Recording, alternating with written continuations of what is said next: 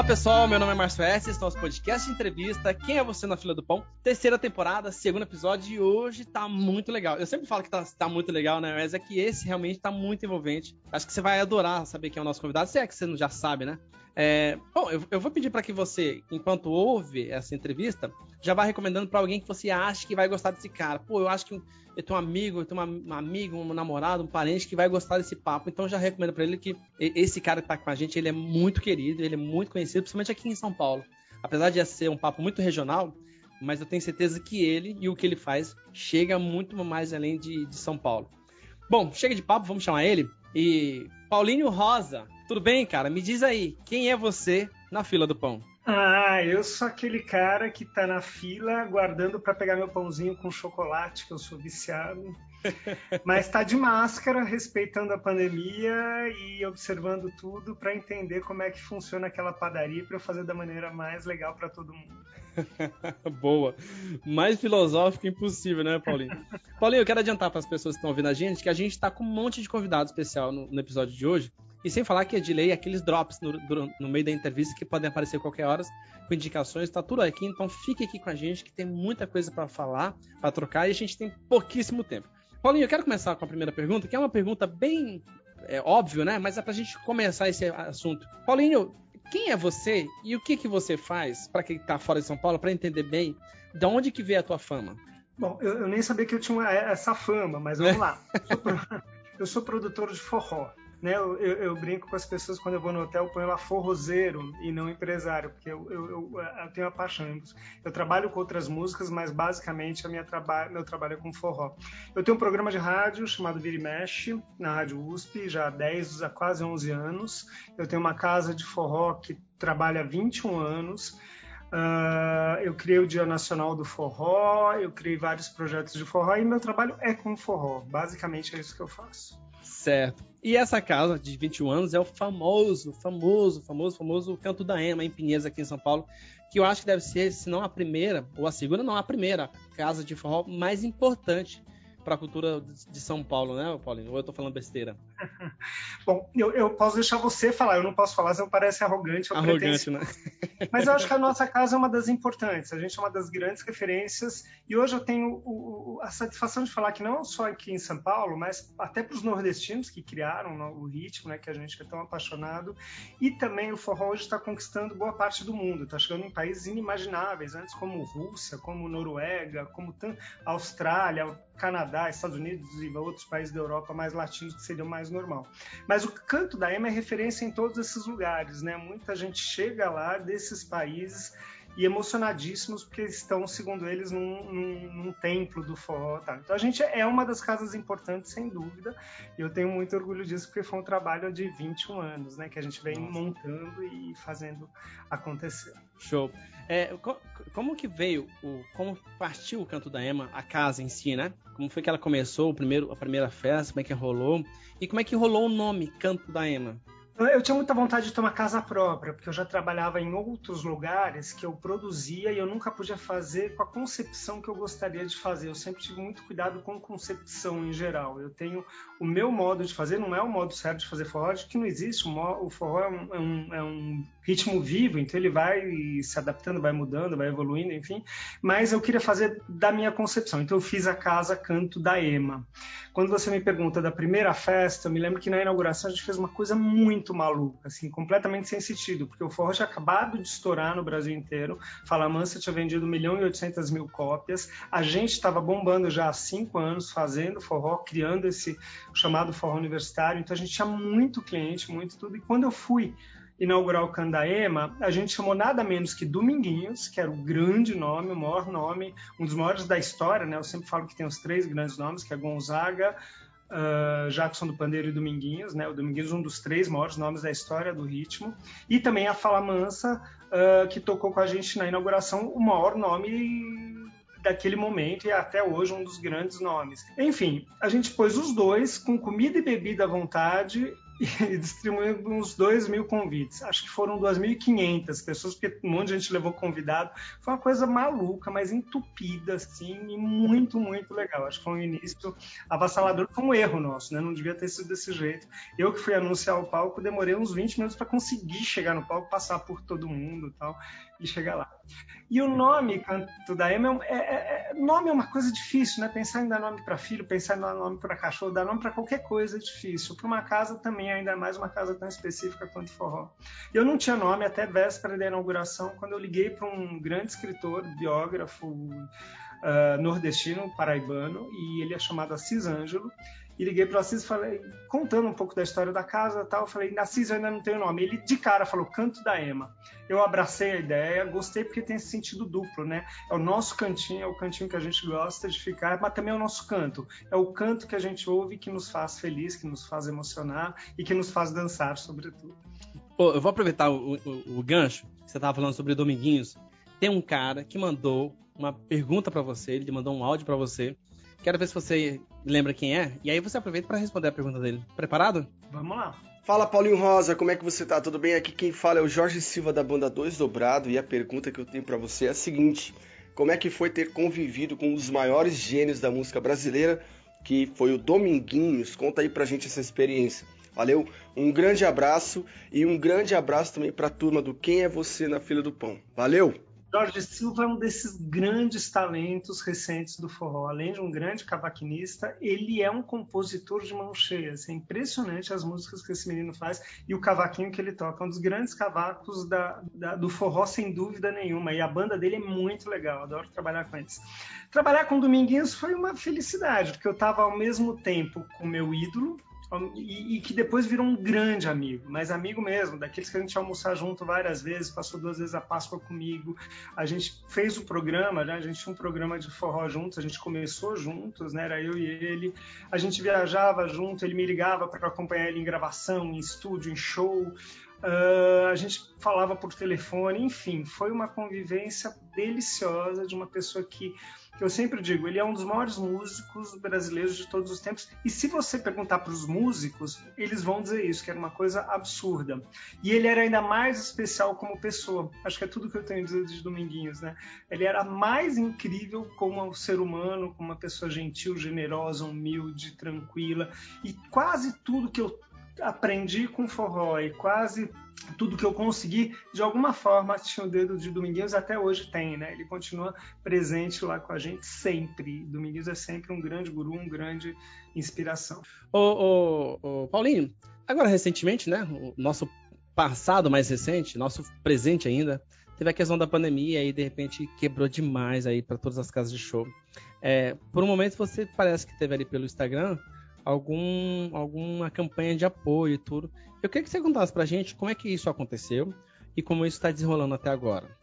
A gente demorou bastante para fazer uma campanha de apoio, né? Acho que como qualquer casa de show, a gente ficou um ano e sete meses parado e sem nenhuma arrecadação possível com muitos gastos. Cada um teve as suas opções lá no início da pandemia e durante a pandemia para como se virar com isso. Teve gente que começou a servir comida, teve gente que desistiu, teve gente que desde o começo fez vaquinha. Cada um fez do seu jeito. Tem gente que fez clandestino, né? Principalmente no meio do forró, teve muito forró clandestino. A nossa opção foi ficar bem quietinho. Uh, lá no começo eu entendia que ia demorar, não tanto que demorou, mas eu achei que ia demorar. Então todas as ações administrativas foi já pensando numa demora longa. Eu acho que a gente fez um, um, algumas opções acertadas mas não menos complicadas na questão financeira. A gente ficou devendo muito dinheiro e a gente demorou. A gente via outras casas, casas de amigos, casas de outros ritmos fazendo vaquinha. A gente não queria porque eu tinha muita vergonha, porque eu falo, estou pedindo dinheiro sem entregar nada em troca. Né? É, eles, porque normalmente eles me dão dinheiro, eu entrego diversão, alegria, música, festa para todo mundo. E eu ia receber e não ia poder entregar. Até que num momento eu escrevi um texto, 365 dias sem forró. E a gente recebeu mais de 700 comentários desse texto e muitas das pessoas contando as suas experiências de superação de depressão, de conhecer os amigos da vida, de conhecer uh, a, a, o companheiro, companheira da vida, de de, de, ter os momentos de felicidade, os momentos de superar as tristezas, enfim, foram relatos tão bonitos e tão emocionantes que eu falei, a casa não é mais só nossa, né? Eu acho que ela é de muita gente, ela tem uma importância para uma sociedade. A gente não é um grupo tão grande, né? O forró não é Uh, embora o, o, Brasil inteiro conheça, quase o mundo inteiro, ele não é como o frequentador assíduo tão grande assim né? Ele até porque ele nunca teve muita, muito espaço de mídia e, e tudo mais. Mas ele é importante para uma comunidade que a gente preza muito e que a gente sentiu então. Vamos fazer por eles também, não só pela gente. Lógico que eu queria estar junto, eu queria salvar meus funcionários, queria que eles continuassem tendo emprego. Eu gosto de trabalhar com isso, eu tenho paixão pelo Candaíma, pelo forró mas tinha a questão de todo mundo que frequentava. Foi pensando nisso que a gente voltou e decidiu fazer a vaquinha. A gente agora parou com a vaquinha, a gente agora está funcionando, a gente abriu dia 1 de novembro e estamos tentando, porque agora é um momento difícil. Porque voltar a abrir, eu achava que a gente abriria com muitas dívidas, mas agora volta tudo que a gente tem que pagar para funcionar e mais as dívidas. Então esse momento é muito importante. Então todo mundo que está ouvindo o podcast, por favor, vá ao forró, vá lá no canto da Ema, porque a gente precisa muito de vocês agora para conseguir sobreviver. Bom, legal. Daqui a pouco tem uma pergunta bem provocativa para você, de uma, de uma ouvinte. Mas agora a gente vai para um Drops. O Léo, do podcast Vice, tem uma super dica pra gente. A gente vai pro Drops dele e na volta a gente volta com essa pergunta aí.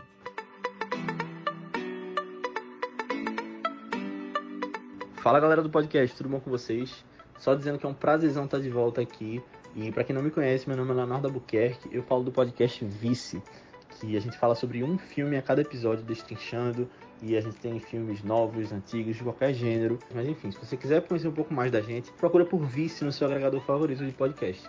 E a dica que eu trouxe hoje é de um filme chamado Trainspotting, dirigido por Danny Boyle, que é da década de 90, estrelado por Ivan McGregor, o Obi-Wan. E, bom, ele fala sobre... É uma questão envolvendo crimes e mal entendidos, mas ele toca muito numa questão que eu trouxe porque é parecida com o tema de hoje, que é a questão dos clubbers na Inglaterra. São pessoas que frequentavam aqueles clubes de dança e festas, enfim. É muito bom, vale a pena pesquisar.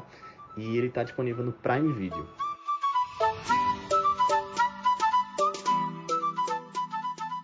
Boa, boa, muito bom. Paulinho, tem uma, tem uma ouvinte que quer te fazer uma provocação. A Letícia tem um áudio para você e eu queria que você ouvisse e comentasse, respondesse o que ela tem para dizer. Vamos ouvir. Oi, tudo bem? Meu nome é Letícia, sou de São Paulo, frequento forrós desde 2014 e eu sempre ouvi falar do DJ Pendrive. do canto da Ema. E quando eu estive lá, realmente eu dei falta de alguém fazendo discotecagem no intervalo da música ao vivo. E agora que a gente tem esse crescimento, esse sucesso dos bailes de vinil, é, como é que tá o canto da Ema com relação a isso? Já acolheu esse nicho? Tá acolhendo? Entende a importância? Porque o baile de vinil ele é tão querido, tão querido. E aí eu queria saber qual é a relação da casa, né, do canto da Ema com os DJs, porque a gente percebe que nos festivais tem DJ que consegue lotar mais a pista do que as bandas, né? E eles têm um papel muito importante de resgatar as músicas antigas. Então, e aí, canto da Ema? E aí, DJ Pendrive, como é? e aí, Paulinho? É, é, essa pergunta talvez que eu mais tenha respondido até hoje lá no Candaema, né? Então não é uma provocação chata, não. Eu adoro responder essa pergunta. Discotecagem é, é sempre muito importante, né? Ter uma pessoa ali que faça, que olha, que, que sinta a pista, não sei o quê. Eu só sempre disse para as pessoas que o forró tem alguns problemas com relação a isso, porque o forró é um ritmo guarda-chuva, ele é, ele é composto por vários ritmos, né? Você tem baião, shot achado, arrastapé, coco, tem gente que põe calango, toada, tal, são vários ritmos e nem todo mundo gosta do mesmo ritmo, então não dá para sentir temperatura da pista por isso. Né? É, então, assim, quem gosta de short, gosta de short, que é aquele mais lentinho. Quem gosta de arrastapé, que é aquele de festa junina e tal, gosta de arrastapé. Quem gosta de baião, que hoje é uma tendência muito aqui de São Paulo, gosta de baião. Quem gosta de, de, de, forró, aquela coisa mais rápida tal, é, gosta de forró. Enfim, e aí você não vai mudar. Então, temperatura da pista já não dá para sentir muito DJ. Ela fala muito de uma coisa que eu, que eu, que eu sempre gosto de discutir, que é a coisa do, do vinil. Né? Todo mundo trabalhando com vinil, tal, tal. E esse é um dos problemas do DJ geralmente o DJ de forró, como o DJ do samba, de vários DJs, eles têm uma, sempre uma pesquisa muito, muito bacana e muito importante sobre o passado dos ritmos. Né? Eles trazem pérolas, não deixam esquecer os grandes nomes. Mas aí vem uma questão complicada, porque muitos dos DJs eles valorizam mais o lado B, porque a pesquisa deles é importante de trazer coisas que ninguém tocou até hoje. Então eles trazem coisas de borrachinha, de Venus Corumba, de outros grandes nomes, mas do lado B, e esquecem um pouco do lado A, como Dominguinhos, Gonzaga e Jackson, que eu já falei para vocês que são os principais. Principalmente esquecem pessoas importantíssimas para a história recente do forró, por exemplo, como Elba, Alceu, Zé Ramalho e outros que trouxeram o forró uh, para mídia, para grande mídia. Esquecem uh, das bandas recentes, como Fala Mansa, Arrastapé, Bicho de Pé e outras bandas. Esquecem mais ainda, o que é para mim o mais importante de tudo, é colocar as bandas novas que não têm vinil. Né? A, a única banda que eu sei que tem vinil, com certeza, é o Trio Dona Zefa, que fez uh, dois vinis. Mas ninguém tem. Então, quando fizer essas coisas, a gente só vai ouvir o antigo. E se o forró não se renovar, ele morre. Se a gente não der força para as bandas novas e para elas aparecerem, elas morrem. E nenhum DJ muito topa isso tudo que eu estou falando. Quando a gente põe no Candaemo que ela fala de pendrive, não é pendrive, é, um, é uma lista que tem mais de 1.500 músicas uh, com algoritmos definidos, com um intervalo entre shot, forró e quando eu falo forró, tá lá todos os, os ritmos rápidos. Baião, arrasta, arrasta pé não. Baião, chachado e alguns outros ritmos, é, coco e tal. Uh, então é dois, dois, dois, dois, depois um arrastapé, porque os DJs não tocam arrastapé porque tem que ser um certo preconceito com arrastapé. Então, e toca uh, uh, todos essa gama que eu te falei, desde que eles gostam quanto os outros.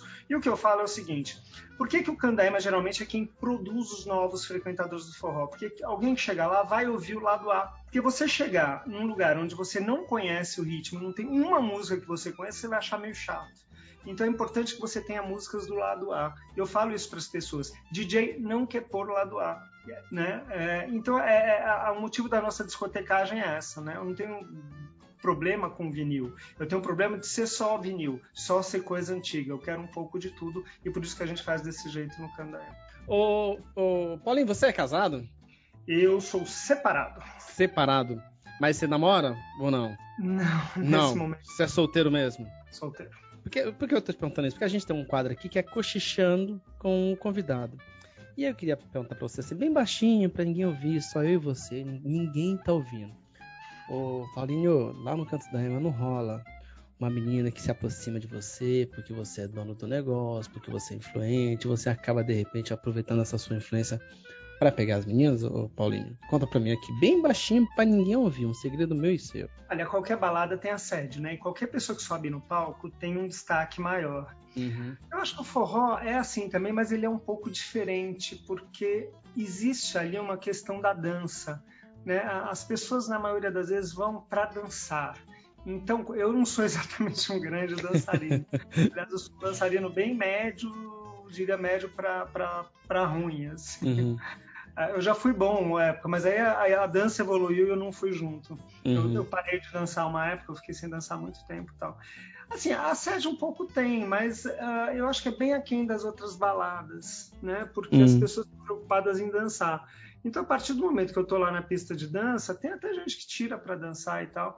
Mas aí, se eu não danço muito bem, eu acho que o encanto acaba logo. Olha, inclusive, vou te aproveitar tem um cara aqui que quer mandar uma pergunta para você. Que esse cara dança muito bem e eu acho que ele pega mais mulher que nós dois juntos a vida inteira. Dá uma olhada, vê se você reconhece ele. Fala Paulinho, tudo bem, querido? Aqui é o Danilo do Cadê o Forró, grande admirador do seu trabalho, pelo que você representa pelo nosso Forró Pé de Serra, pelo empresário que você é e pela casa que você tem. É, sei que não deve ter sido fácil esse tempo que a casa ficou parada, mas a minha pergunta para você, quais são as estratégias que você espera adotar a partir de agora para fazer com que a casa volte a ser o que era antes da pandemia?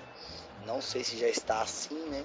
Não tive a oportunidade de voltar no Cantanho ainda, mas gostaria de saber quais as próximas medidas e estratégias que você vai fazer, não só para isso, para a casa voltar a ser um sucesso, mas quais são os seus planos agora para com o Forró Pé de Serra? Danilo, vamos lá. Uh, estratégias do Candaema. Eu acho que a gente uh, segue mais ou menos o que a gente fazia, só que nesse primeiro momento muito rígidos com relação à questão de máscara.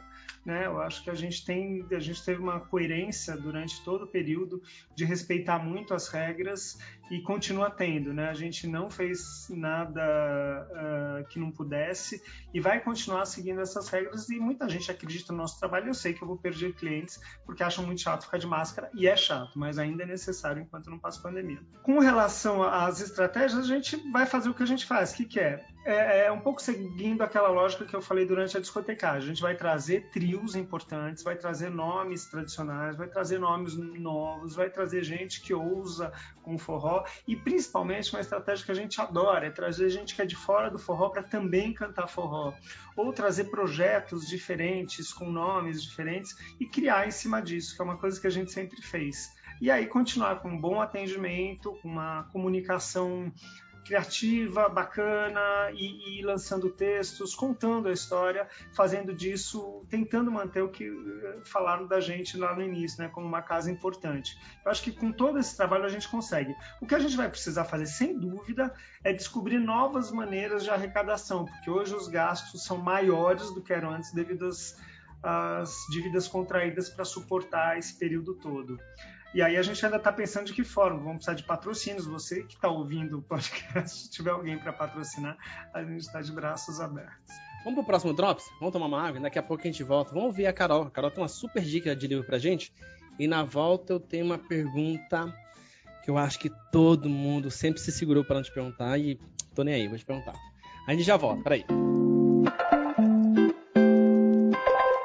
Fala pessoal, eu sou a Carol e vim aqui contar que a Nick, uma amiga minha, fugiu de casa para encontrar uma outra amiga, a Amanda, para um show da Pink Monkey, uma banda de rock super foda que é sucesso nos anos 70. Só que as duas se desencontram e Nick está sem o seu ingresso, que é péssimo, porque ela quer muito ver esse show, principalmente para ver o vocalista Ryder Miller, o homem por quem ela faria qualquer coisa. Mas, destino ou sorte, a Nick consegue acesso aos bastidores e as coisas saem do controle quando ela é convocada para fotografar o show, dando a oportunidade de conhecer Ryder de perto e, quem sabe, ter um dos seus vários sonhos realizados. Hum. Ficou curioso para saber o que acontece depois? Então leia o livro Eu Estou com a Banda, da autora Anastácia Vilar.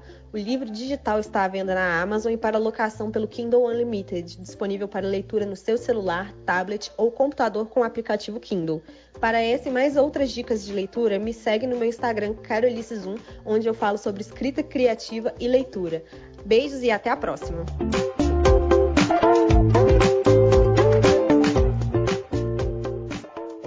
Paulinho, cara, como é que é esta tua relação com o Remeleixo? Porque me parece que é um pé de guerra. Por mais que ele não seja um pé de guerra anunciado, mas quando eu converso com as pessoas que vão lá e as pessoas que vão no, no, no Canto da Ema, fica claro entre eles que é um pé de guerra. Não fica claro entre você e o Buiu. Afinal de contas, tem esse pé de guerra ou não? E vou te dizer mais.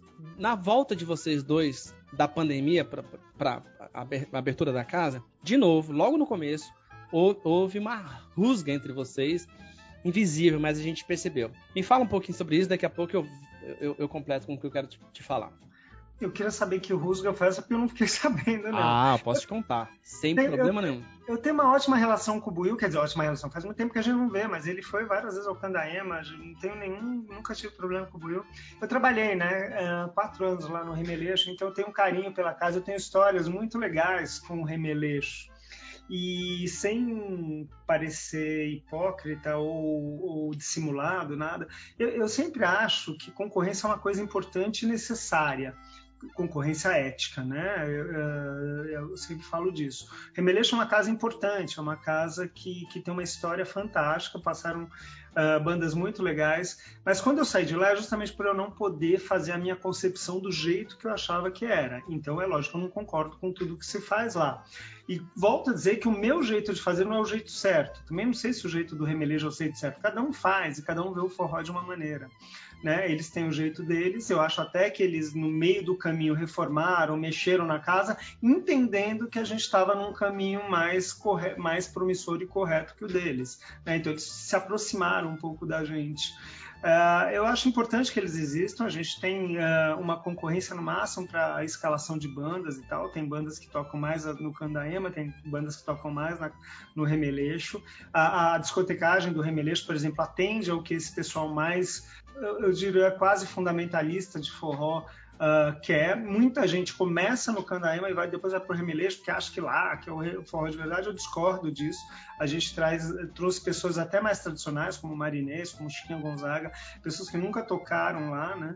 E, e, mas assim, é uma casa importante, assim como Candaema, não tenho grandes problemas com o Remeleixo, acho necessário. E, e, se a gente estiver lotado, eu não tenho nenhum problema que eles estejam lotados. A minha preocupação é quando as outras casas estão muito mais cheias que a gente, porque, puxa, o que, que eu estou fazendo de errado? Então serve até de termômetro para eu entender as nossas ações. É, acho Boa. que vai por aí, tem grande briga. Agora, que, por que, que eu, eu e o Buiu não tivemos nenhuma rusga, não? Já faz tempo que eu não falo com o Buiu. eu vou te, vou te pontar algumas coisas que a gente ouve aí sobre um, um contra o outro. Primeiro, o Remeleixo é mais caro. O, o, aliás, o Canto da Ema é mais caro, o Remeleixo é mais barato para entrar. O Remeleixo tem uma, uma discotecagem melhor do que o Canto da Ema, que é aquela, o, o famoso DJ Pendrive. Parece que no Remeleixo existe ali uma, uma discotecagem mais rica, mais envolvente. Durante a pandemia, quando vocês voltaram, o Canto da Ema voltou com mais responsabilidade. Controle de acesso, uso de máscara. O Remeleixo fala assim: foda-se.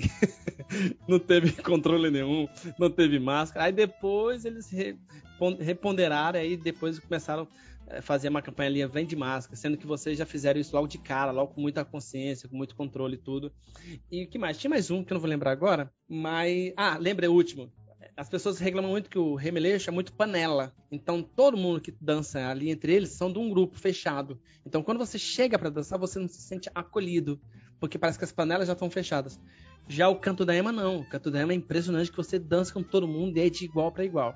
Então, em tudo isso aí, eu falei alguns que conta a favor ao canto da Ema e outros que conta a favor ao remeleixo. E sempre tem, para as pessoas que frequentam as duas casas, essa, sei lá, é, uma, é meio que uma guerra fria, assim. A gente está se olhando aqui, mas há alguma coisa acontecendo.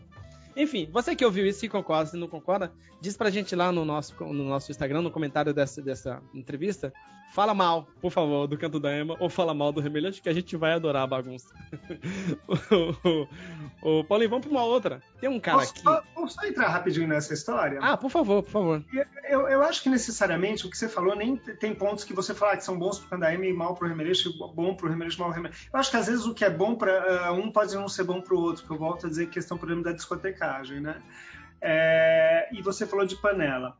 Uh, dizem que existe mais panela lá, porque lá estão uh, pessoas ultra viciadas em forró, né? Eles vão só Sim. lá, que até pelas nossas opções, né? De, de realmente uh, ser um lugar que cria novos frequentadores. Então você vai ouvir coisas que esse pessoal mais tradicional. Então talvez para esse pessoal que está chegando agora, a nossa discotecagem seja melhor, não necessariamente pior às vezes a, ser mais caro seja melhor porque talvez a gente cuide um pouco mais da casa, não sei o quê.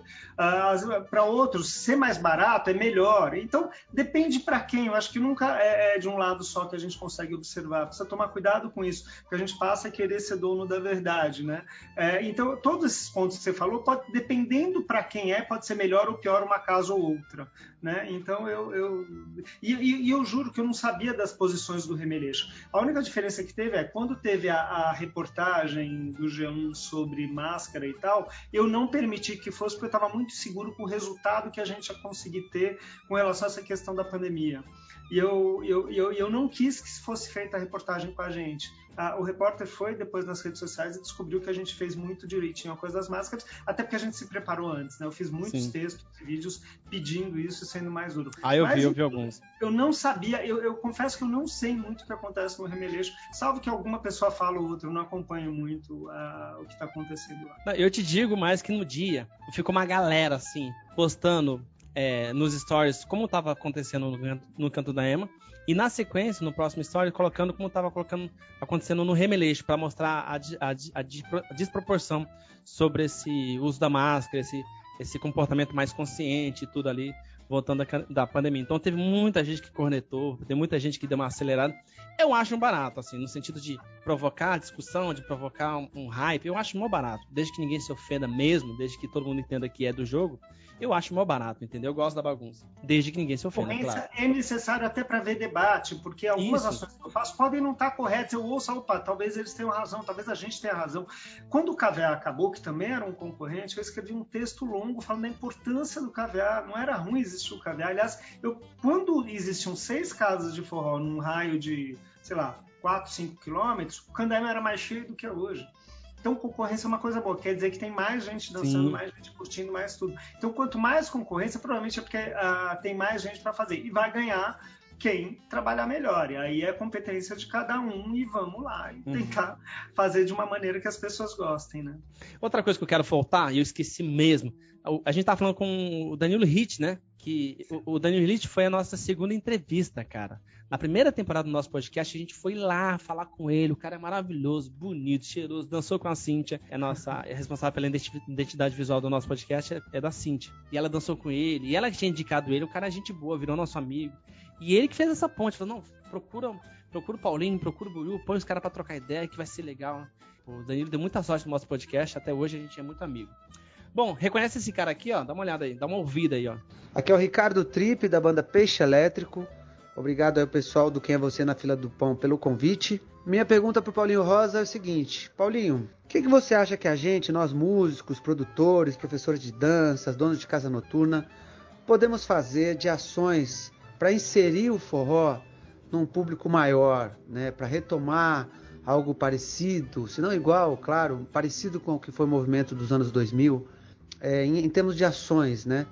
É, já que tem uma juventude é, todo ano é, chegando para consumir música e está consumindo muito mais os outros estilos musicais e digamos assim a fatia para o forró está menor, né? Poderia ser maior pelo potencial que tem o forró enquanto ó, matriz da música brasileira, né? Quanto ritmo originário aí que tem uma matriz muito forte, assim como o samba, né?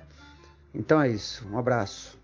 Ricardo Tripe, grande amigo, a banda dele é incrível, Peixe Elétrico, eu adoro. Ah, vamos lá. Eu, eu adoraria ter essa resposta, né? Eu já teria feito. Mas assim, ah, vamos, vamos tentar entender o, o cenário da música hoje em dia e o que se passou com o forró naquele início dos anos 2000. Apareceu uma banda jovem, super carismática, com letras Uh, bem escritas, muito bem escritas e fáceis, chiclete, que é o Tato, que é um craque em fazer letras assim. Uh, e ritmo também, né? Não só letras, como ritmo.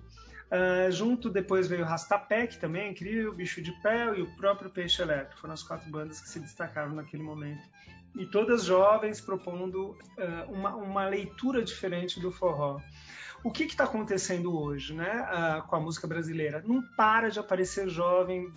incrível e cada vez músicos maravilhosos com propostas novas e a, às vezes uns ritmos novos.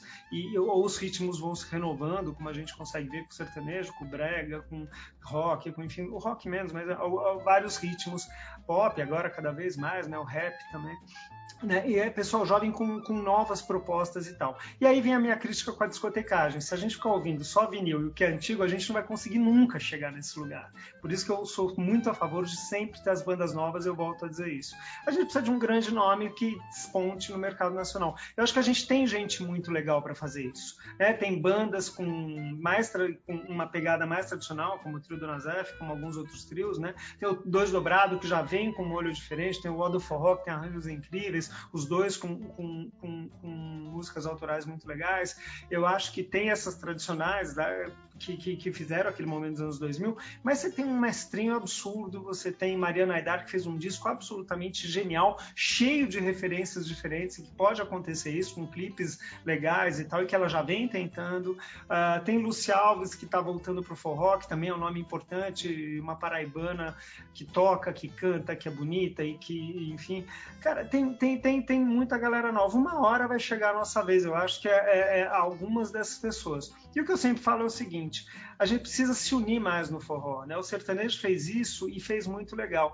Eu, uma coisa que eu sempre falava é assim: vamos escolher alguma música nova de umas três bandas, três músicas, e todo mundo cantar e tocar. Porque a hora que isso cai na boca de todo mundo, de repente a gente pode subir todo mundo junto, né? Mas precisa gente que tenha acesso à mídia forte, que hoje é o que acontece, porque eu também trabalho com a Casa Natura Musical e eu vejo muito isso acontecer a, a, a quem está na mídia bombando, quem está nas redes sociais bombando, opa, olha aqui, o radar já, já se prepara para ver novos e novas pessoas aparecendo uh, com propostas novas. É isso que a gente precisa, né? Músicos jovens com, com propostas muito, muito especiais. Paulinho, eu, eu, eu, eu queria comentar contigo o seguinte. É, me parece, eu vou, eu vou te falar de um estilo para comparar com o forró. O rap, por muito tempo, aqui em São Paulo, na periferia, ele não queria ir pra mídia. Então, tanto Racionais quanto todos, muitos, muitos nomes do rap nacional, não queria que o rap fosse pra mídia. Ele, queria que continuasse ali na favela. Quando alguns raps começou a levar pra Globo, pra, pra, pra, pro rádio, pra TV, os caras falaram, não, não, não, não, não. Não é pra mídia, não. É, um, é uma música que a gente faz só pra gente ouvir. Então, às vezes eu percebo, me parece, que o forró não quer ser grande mídia, porque pode ser que ele se corrompa, pode ser que ele se desfigure, pode ser que ele perca essa cara que ele tem. E a garantia de que ele não vai perder essa cara que ele tem é sendo consumido só por quem tem paixão, só por quem ama. Você tem essa ideia ou eu tô falando besteira? Isso acontece com quase todo o ritmo de origem, né? O ritmo uh, muito raiz. É, o samba eu vejo a mesma coisa, mas a gente do forró uh, tem vários exemplos disso muito claros, né? A Fala Mansa. A Fala Mansa era cultuadíssimo por toda a galera que ia no forró lá um pouquinho antes dos anos 2000, 98, 99. Ele era super cultuado. A gente pôs uma vez eles para tocar numa feira da Pompeia e foi impressionante, porque todo mundo já sabia as músicas, é, era uma coisa e todo mundo cantava. A hora que explodiu, o pessoal do forró meio que virou a cara. Como assim, agora eles são modinha, eles não são mais da gente. E eu acho isso uma bobagem. O Caetano sofreu isso, né? Quando ele lançou sozinho aquela música do Peninha, linda, e na Sim. voz do Caetano mais linda ainda. Muita gente falou, ah, o Caetano agora é comercial. Cara, ele ficou, ele cantou uma música maravilhosa. Ele vendeu mais de um milhão de discos do Prenda Minha por causa dessa música que é incrível, né? Ele não é comercial, ele continua sendo Caetano genial, que sempre foi, provavelmente sempre será. Uhum. A, a, questão é que uh, os aficionados sempre querem viver em gueto, e isso é uma frase que eu falo muito para as pessoas, que é um dos motivos, mais uma vez, da questão da discotecagem. Eu não quero viver em gueto, eu quero que o forró exploda, eu quero que o forró. Eu não quero jamais que ele seja dominante nas rádios. Aliás, não quero que ritmo nenhum adore essa questão da multiculturalidade da música brasileira, da gente ter um monte de coisas, essas coisas todas se misturarem, que dá resultados muito legais. Uh, uh, o, o, que eu quero é que o forró tenha o espaço dele, né? Que você possa ouvir uma rádio, que você está ouvindo uh, um Chico Buarque, um Johnny Hooker, um Martinho da Vila e um Gonzaga, um Dominguinhos, um Fala Mansa, um Mestrinho. Eu, eu gosto disso, é que a gente esteja no meio da, da turma, não que a gente fique num cantinho separado, é só nosso, né? E ninguém vai chegar, ninguém entra, ninguém sai. Longe disso. Eu amo demais esse ritmo para que ele só para mim. A gente vai pro Drops agora, na volta tem um super jornalista que eu amo, que tem uma pergunta para te fazer.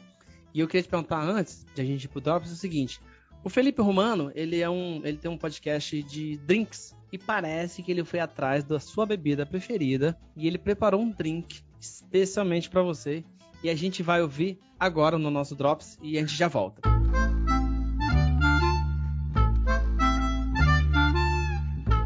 Olá, eu sou Felipe Romano e esse é o Drops Um Brinde ao Convidado, um oferecimento barman das horas vagas. Hoje levanto o brinde para o Paulinho Rosa e o coquetel escolhido é o Old Balsam Fashion, uma variação do clássico Old Fashion de 1806. Para preparar, num copo baixo, embeba um torrão de rapadura escura em 8 ml de bitter de laranja. Com um pilão, dissolva a rapadura, preencha o copo com gelo de boa procedência e coloque 60 ml de cachaça envelhecida em bálsamo. Uma das disponíveis no mercado é a Indaiazinha, que o Paulinho aprecia bastante que eu sei, por isso escolhi brindá-lo com esse coquetel. Finalize e decore com um zeste de casca de laranja Bahia. Quer saber mais sobre o universo dos coquetéis? Então ouça o nosso podcast Barman das Horas Vagas, Cultura Alcoólica para Amadores, em barmendashorasvagas.com e nas redes arroba podcast BHV. Fica aqui o convite para ir a fundo na história dessa bebida incrível. Não deixe de conferir. Até a próxima!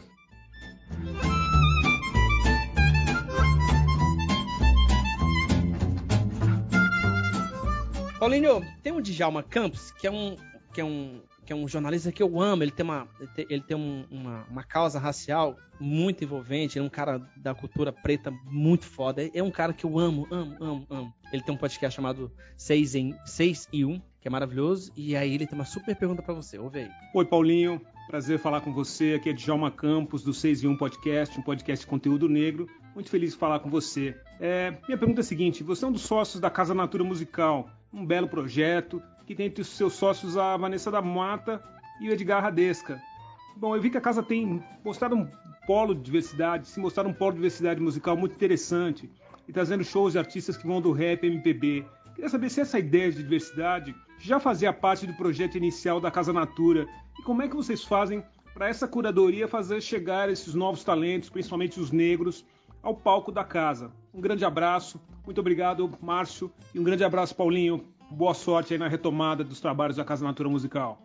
Adorei a pergunta. É, eu, eu, publiquei lá no Instagram, uh, quando a casa fez quatro anos, agora durante a pandemia, um texto que eu escrevi uh, sobre o que a gente que eu queria da Casa Natura. Um, acho que foi uns dois, três dias antes da casa abrir e, e, e, falava exatamente dessa questão, né? Da questão da diversidade. A gente não queria ser só uma casa de show. A gente queria muito mais que isso. A gente queria uh, trazer uh, a questão engajada em vários temas, de todos os temas possíveis e num posicionamento muito claro. Uh, e eu acho que a gente conseguiu, e ele identifica isso. E eu fico muito feliz que as pessoas identifiquem, porque a proposta está uh, diretamente ligada a isso. Né? A gente tem uh, posicionamento claro, posicionamento com relação a várias questões sociais, de gênero, de raça, Uh, políticas até, enfim, e a gente preza muito por tudo isso quando a gente faz a curadoria dos shows. Né? Eu tento fazer isso também no canto da EMA. Eu acho que eu errei durante muito tempo, mas cada vez eu quero mais mulheres percebendo o quanto a gente tem de pretos ou só brancos cis na, na casa. Cada vez mais a gente está preparando, por exemplo. Então a, a, gente preza essa diversidade. A Casa Natura a gente fez dessa maneira, né? A gente quis fazer, então esse texto está lá para provar que a gente já queria dessa maneira. Até porque Vanessa e Radesca, Vanessa da Mata e Radesca, esse mesmo posicionamento que eu. A gente tem, e principalmente a nossa programadora de show que eu importei do Rio de Janeiro, que eu tenho um enorme orgulho de falar isso, que nós fizemos isso, né? importamos ela, que é a Michelle Muri. Ela é mega antenada com isso, ela é super preocupada com essas questões e ela que faz essa curadoria brilhante uh, com a supervisão da Suiane, que é a gestora da casa, que também é brilhante. Todos nós juntos nos preocupamos com todas essas questões de maneira muito clara. É muito fácil você fazer só shows que dão dinheiro, porque queremos, porque esse público lota. Outra coisa é também você se preocupar com o que você está colocando de várias formas. Mais uma vez que eu falo que tem a ver com concepção.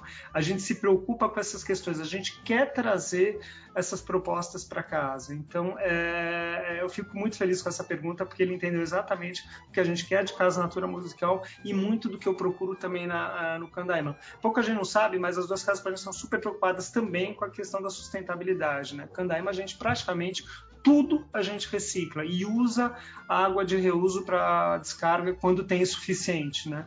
Uhum. Uh, e recicla lata, recicla vidro, manda plástico para o lugar certo, tudo é, é, é, muito cuidadoso nesse sentido, até óleo também, enfim, essas coisas todas. Pô, não, o Djalma, ele é maravilhoso, cara. Eu amo, assim, eu acho ele muito inteligente e o podcast que ele faz, vocês um, é de uma qualidade impressionante. Só dizer que a Michelle Muri, ela é negra, ela é preta. Sim. Uh, então ela é muito preocupada, ela é engajada nos movimentos. Então a gente já teve até lançamento de livro da Jamila, fazendo debate com a Camila Pitang, enfim. E Feira Preta a gente faz lá e várias coisas na Casa Natura. Eu tenho um, um, mais um áudio, é de um grande amigo, Gabriel. Ele é do podcast é, Ninguém Me Perguntou, Gaúcho. E aí, eu pedi para ele te fazer uma pergunta, ele, muito palhaço, me trollou, me zoou. Mas eu acho legal que no final da pergunta dele, eu queria aproveitar para te fazer um, um, questionamento. Vamos, vamos ouvir a, a galhofada do Gabriel. Olá, meus amigos, inimigos e conhecidos do podcast Quem é Você na Fila do Pão? Eu sou o Gabriel do podcast Ninguém Me Perguntou. Provavelmente você só está me ouvindo porque o Márcio não conseguiu outra pessoa para colocar nesse espaço aqui e ele me colocou. E eu quero deixar uma pergunta aí pro nosso amigo Paulinho Rosa. Paulinho, eu consigo uma isenção da entrada lá no canto da EMA se eu for a São Paulo? E um, uma bebidinha de graça, será? Uma vez? Por um amigo aqui? um abraço, sucesso! Você viu que ele mais usou o espaço para fazer propaganda, esse malandro, do que para te fazer uma pergunta. E eu queria aproveitar para falar o seguinte, que acho que é muito sério. Paulinho, quem que pode entrar de graça no, no canto da EMA? Quem pode entrar de graça? Os é, convidados dos músicos. Os certo. músicos, mesmo quando não estão tocando, normalmente eles uh, a gente libera. E depende do show, né? A gente faz shows beneficentes, que aí a gente não quer que ninguém entre de graça, porque é beneficente, né? Uhum, para uhum. dar alguma causa, por exemplo, a Elba Ramalho faz com a gente nesse sentido. É, mas eu, acho que o, o, o nosso comércio é um comércio como outro qualquer, né? Uh, aí, quando você fez aquela pergunta lá atrás, ah, tem gente que chega porque você é o dono para ver se consegue entrar de graça tal. É, eu falo assim, poxa, vai lá um cardiologista e fala, pô, deixa eu entrar de graça, não, sei o que eu falo. Você vai me fazer sua operação de graça? Porque cada um com o seu produto, Sim. né? O seu é difícil, o meu também é, né? Visto agora que a gente ficou um ano e sete meses. Então é isso, eu acho que não tem muita gente. Sabe que a maioria dos amigos que eu fiz no forró nunca me pedem convite. Eles vão, pagam e, e tá tudo bem. Por vezes, quando a gente senta junto, a gente oferece alguma coisa e tal. Mas uh, essa coisa do pagar e não pagar tem a ver com, com, com você fazer uh, o seu negócio andar, né? Uhum. O nosso é um negócio como outro qualquer. Você trabalha com meia entrada também, né? Tem, tem pra meia Trabalho. entrada aí. Ah, legal, Trabalho. fechou. Cara, e se você morrer, hein?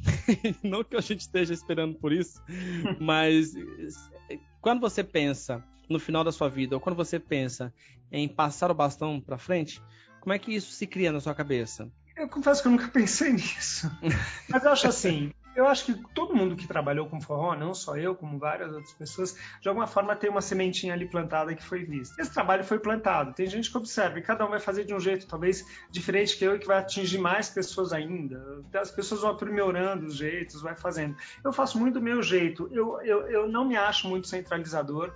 Uh, eu faço, mas eu discuto muito com meu sócio, Zé Roberto. A gente fala o tempo todo da, da, das questões. Eu divido muito com o Gerson Veras, que hoje é o cara que faz a comunicação do canto. Eu falo com o Heitor, que é o nosso técnico de som. Eu converso com as bandas, eu recebo uh, opiniões dos, dos frequentadores e eu, e eu tento fazer disso um grande caldo para eu entender o que é melhor. A faixa amarela do Candaima foi uma sugestão de, de, de frequentador. O cartão preferencial foi sugestão de frequentador.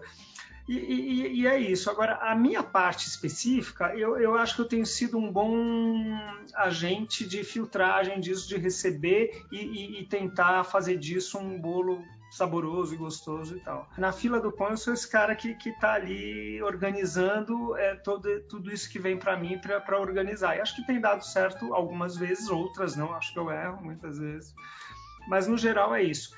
E se eu morrer, acho que tem pessoas que pensam parecido e que vão dar sequência, esse tipo de coisa que eu faço. Outras pessoas vão fazer diferente, talvez melhor, talvez pior, ou só diferente, que vai atingir um outro público. Mas eu acho que a, eu, eu, acho que eu deixei uma parte importante, né? De qualquer Sim. forma, já. Eu acho que eu já, já sou uma peça importante da, da engrenagem. Não sei o tamanho da peça, como tem muitas outras pessoas importantes, né? O próprio Buiu tem um trabalho, o Remeleixo tem um trabalho importante, os músicos, cada um da sua forma, né, tem um trabalho importante. Eu acho que é, no fundo é uma construção e a minha importância já, já eu acho que de, de certa forma está colocada. Com o Vira e Mexe, com o canto da Ema, com, as, com os shows que nós criamos, com o Arrumadinho, que foi uma criação minha, que, que também expandiu para o mundo inteiro, quase todo mundo faz Arrumadinho. E, e foi uma criação minha tal. Então acho uhum. que tem, tem, coisas que eu já fiz que, que já se tornaram importantes que vão ficar mesmo quando eu for embora. Você já tem uma pessoa que hoje você colocaria para tocar o canto da Ema no seu lugar porque você vai morar no interior plantando suas planchinhas? Eu, eu não toco sozinho, então precisa ser mais de uma pessoa, né? Mas já pensei em pessoas que têm possibilidade, sim. Boa. Paulinho, muito obrigado pela sua entrevista. A todos que estão ouvindo a gente até agora, muitíssimo obrigado pela paciência. Espero que vocês tenham gostado. Paulinho, dá suas considerações finais, dá seu tchau para a gente ir para casa. Primeiro quero dizer que adorei uh, o nome do podcast quando vocês falaram comigo. Eu confesso que não conhecia, adorei, achei incrível a, a brincadeira. A, super parabéns pela condução da entrevista, foram super diferentes, né? Não ficaram só numa coisa. Adorei ter participado, achei bem, bem, bem legal e dizer para as pessoas irem ao forró. Quem não conhece, vá conhecer. É um ambiente super bacana. Acho que é diferente das baladas tradicionais. Né? Você vai sentir um ambiente super amistoso, gostoso. E você que é muito tímido, o forró propicia conhecer pessoa de uma maneira muito fácil, porque você vai lá, quero dançar você quer dançar com quem você quiser, você pode dançar. O forró já é um lugar muito diverso e que se aceita tudo. Eu nunca vi problema com nada no forró. Então é, é, você tem toda essa facilidade. E lá não tem ditadura de grana, não tem ditadura de raça, não tem ditadura de nada. Todo mundo vai e dança com todo mundo.